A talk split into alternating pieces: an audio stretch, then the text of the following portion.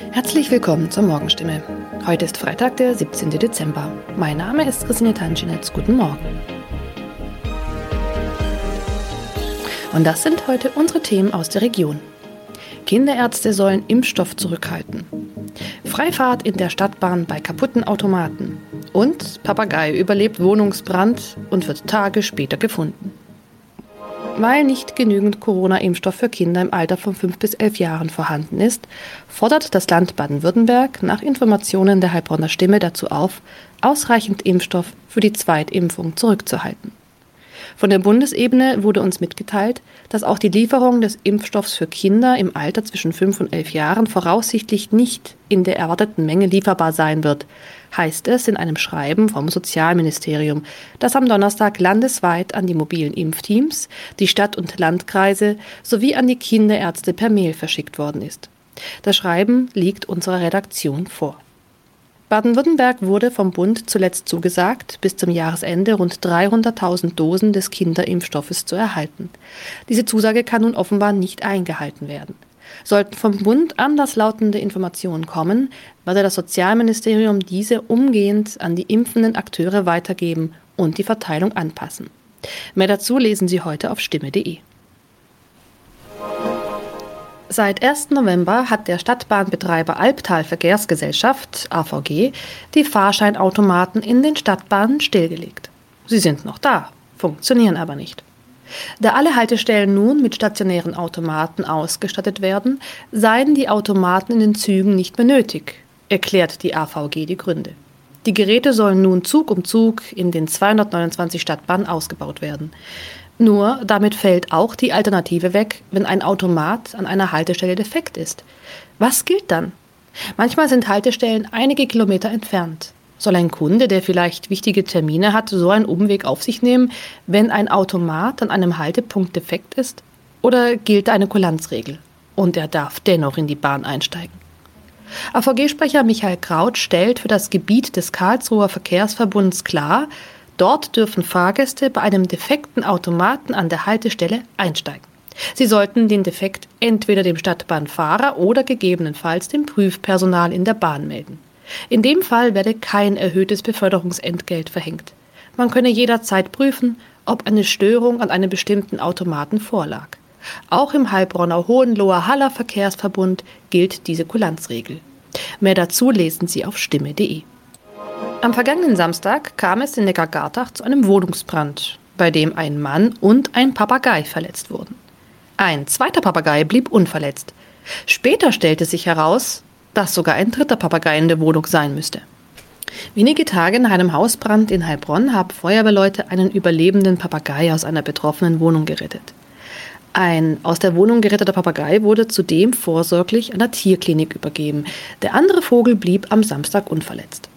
Doch damit war das Papageienproblem noch nicht gelöst. Denn am vergangenen Dienstag habe sich der verletzte Bewohner bei der Polizei gemeldet und mitgeteilt, einer seiner insgesamt drei Papageien müsste sich eigentlich noch in der Wohnung befinden.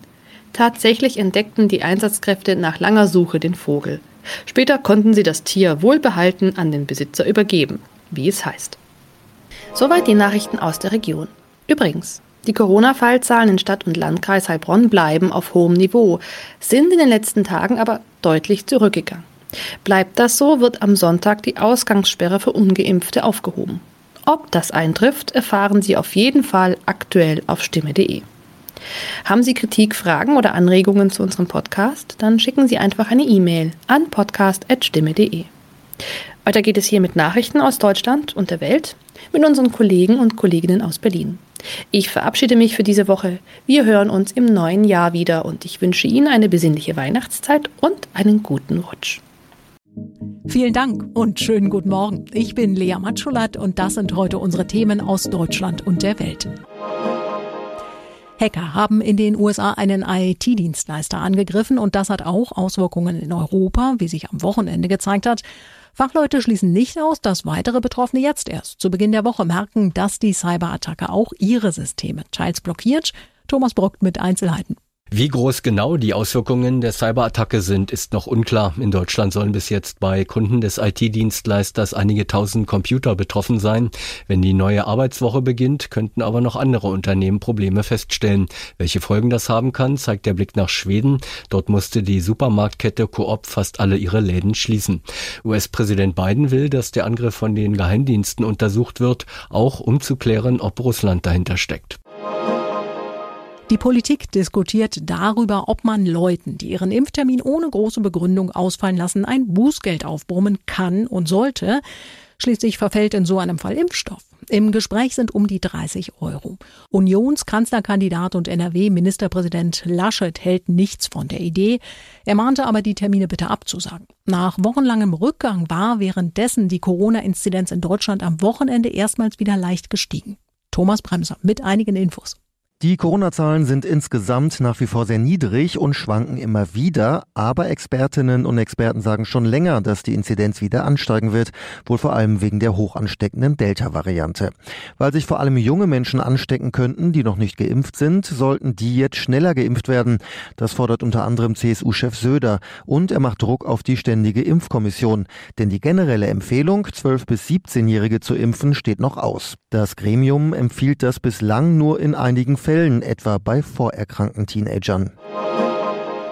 Im Kaspischen Meer ist ein großer Brand in der Nähe eines Erdgasfeldes ausgebrochen. Es brennt vor der Küste von Aserbaidschan. Warum ist noch unklar. Der Zivilschutz des Landes dementierte Berichte, wonach es auf einer Offshore-Plattform eine Explosion gegeben habe. Fachleute würden die Brandursache untersuchen. Noch ist unklar, ob Menschen ums Leben gekommen sind oder verletzt wurden. Die Schäden für die Umwelt sind noch nicht absehbar. Papst Franziskus ist wegen eines Darmleidens erfolgreich operiert worden. Der Eingriff fand am Abend statt und der Heilige Vater habe gut auf den Eingriff reagiert, heißt es aus dem Vatikan. Claudia Wächter in Rom, weiß man heute Morgen schon genaueres dazu, wie es Franziskus geht? Nein, mehr wissen wir hier leider auch nicht. Wie gewohnt hat der Vatikan nur das Wichtigste mitgeteilt, kurz und knapp, aber Franziskus hatte wohl schon länger Beschwerden. Eine Darmverengung nach einer Entzündung. Bei älteren Leuten kommt das wohl relativ häufig vor. Und ähm, ein Mediziner hier aus einer anderen Klinik, der meinte, solch ein Eingriff sei in der Regel keine große Sache. Es gäbe keinen wirklichen Grund zur Beunruhigung, aber Franziskus, der ist Mitte 80, hatte eine Vollnarkose. Ich denke, so ganz ohne war das auch nicht. Und sag mal, Claudia, die Gesundheit des Papstes war und ist ja ein heikles Thema. Wie geht der Vatikan damit um? Also an die große Glocke hängt der Vatikan solche delikaten Themen natürlich nicht. Da ist man mehr als zurückhaltend. Aber es kam auch schon mal vor, dass äh, Franziskus selbst ankündigte, ich muss mich an den Augen operieren lassen. Da hatte er den grauen Star, dann äh, hat er natürlich Probleme mit dem Ischiasnerv, er hinkt oft, ihm fehlt ein Teil seines Lungenflügels, also topfit ist er sicher nicht und äh, sein Job schlaucht. Der Papst, der sitzt nicht nur auf dem Sofa. Vielen Dank, Claudia Wächter. In Miami in Florida wollen Fachleute das zum Teil eingestürzte Hochhaus im Laufe des Tages komplett sprengen und somit abreißen. Die Instabilität der Ruine sei gefährlich und sie behindere den Fortschritt der Bergungsarbeiten im bereits eingestürzten Teil, heißt es von den Behörden. Sören Gies mit weiteren Infos. Wegen der nahenden Ausläufer eines Tropensturms soll die Sprengung schon heute erfolgen. Die Ausläufer des Tropensturms Elsa könnten Prognosen zufolge ab morgen Abend für heftige Windböen und starken Regen sorgen. Mehr als 120 Menschen gelten weiter als vermisst. Wie viele davon zum Unglückszeitpunkt tatsächlich in dem Gebäude waren, ist aber unklar. Am 24. Juni war ein Teil des Hochhauses mit etwa 130 Wohneinheiten aus noch ungeklärter Ursache zusammengesackt. 24 Tote wurden bereits geborgen. Äh, sobald die jetzt geplante Sprengung durch ist, wollen die Spezialisten weiter nach den Vermissten suchen. Im japanischen Küstenort Atami suchen die Rettungskräfte nach dem Abgang einer Schlammlawine weiter nach den Vermissten. Es könnten bis zu gut 100 sein. Am Samstag hatte sich nach heftigen Regenfällen eine Schlammlawine gelöst und mehrere Häuser zerstört. Königlicher Besuch in Berlin. Heute reisen Maxima und Wilhelm Alexander an, das niederländische Königspaar. Die beiden bleiben bis Mittwoch und werden unter anderem Kanzlerin Merkel und Bundespräsident Steinmeier treffen. Bettina Fisser in Amsterdam. Welchen Stellenwert hat der Besuch von Maxima und Wilhelm Alexander? Ja, einen sehr großen. Deutschland ist ja nicht nur Nachbar, sondern wichtigster Handelspartner für die Niederlande. Und beide Länder arbeiten ja auf vielen Gebieten eng zusammen, äh, gerade in den Grenzregionen. Und zum Beispiel war das gerade jetzt in der Corona-Pandemie so, dass die Krankenhäuser in der Grenzregion niederländische Covid-Patienten aufgenommen haben, weil hier in Holland die Kliniken aus allen Nähten geplatzt sind. Und wie wichtig diese Freundschaft ist, das will das Königspaar jetzt bekräftigen. Und Bettina, du hast mit Willem Alexander im Vorfeld des Besuchs sprechen können. Wie ist der so? Ja, nett, total locker. Der König hat echt viel Humor, spricht übrigens auch sehr gut Deutsch. Naja, ist ja auch kein Wunder, der Vater war ja Deutscher. Ob Maxima Deutsch spricht, das weiß ich eigentlich gar nicht so genau. Aber auf jeden Fall ist die auch sehr charmant. Und äh, Willem Alexander ist ja auch ein riesen Fußballfan und ist jetzt schwer enttäuscht, dass sowohl die Niederlande als auch Deutschland so früh aus der EM geflogen sind. Besten Dank, Bettina Fisser. Tschüss aus Amsterdam. Finale bei der Fußball-Europameisterschaft, na, noch nicht so ganz. Am Sonntag ist es dann soweit. Wir starten in die Finalwoche. Morgen Abend spielen Italien und Spanien das erste Halbfinale aus. Beide Trainer werden heute bei Pressekonferenzen klar machen, dass sie jeweils heiß aufs Endspiel sind. Am Mittwoch treffen dann England und Dänemark aufeinander. Der Tipp des Tages heute für alle, die etwas für ihre Gesundheit tun wollen, ohne sich viel zu bewegen. Noch zu früh heute, um in die Joggingschuhe zu schlüpfen oder abends zu alle, um dann nochmal aufs Fahrrad zu steigen. Auch Spazieren hilft beim Stressabbau und ist gut für die Gesundheit. Wissenschaftler sind sich einig, dass es positive Effekte auf den Körper hat, draußen im Grünen unterwegs zu sein. Jan-Henner Reitze, guten Morgen. Wie reagiert der Körper, wenn man durch den Wald spaziert?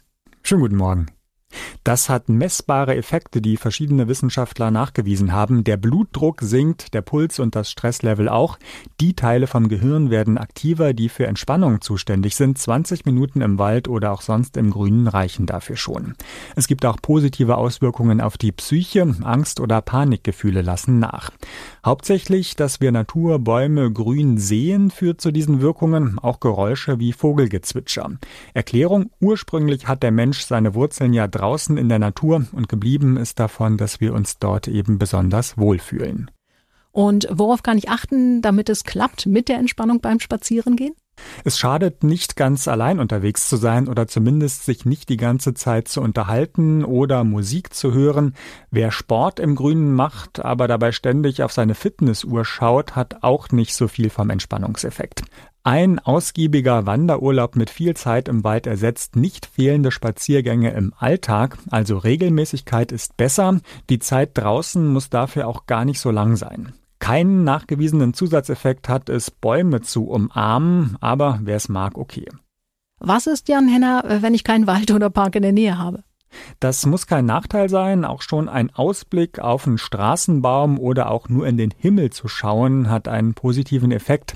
Tests haben auch gezeigt, dass die beruhigende Wirkung einsetzt, wenn man sich eine Virtual Reality Brille aufsetzt und so in den Wald geht. Auch schon eine Topfpflanze zu Hause wirkt, aber klar nicht so stark wie ein Spaziergang draußen.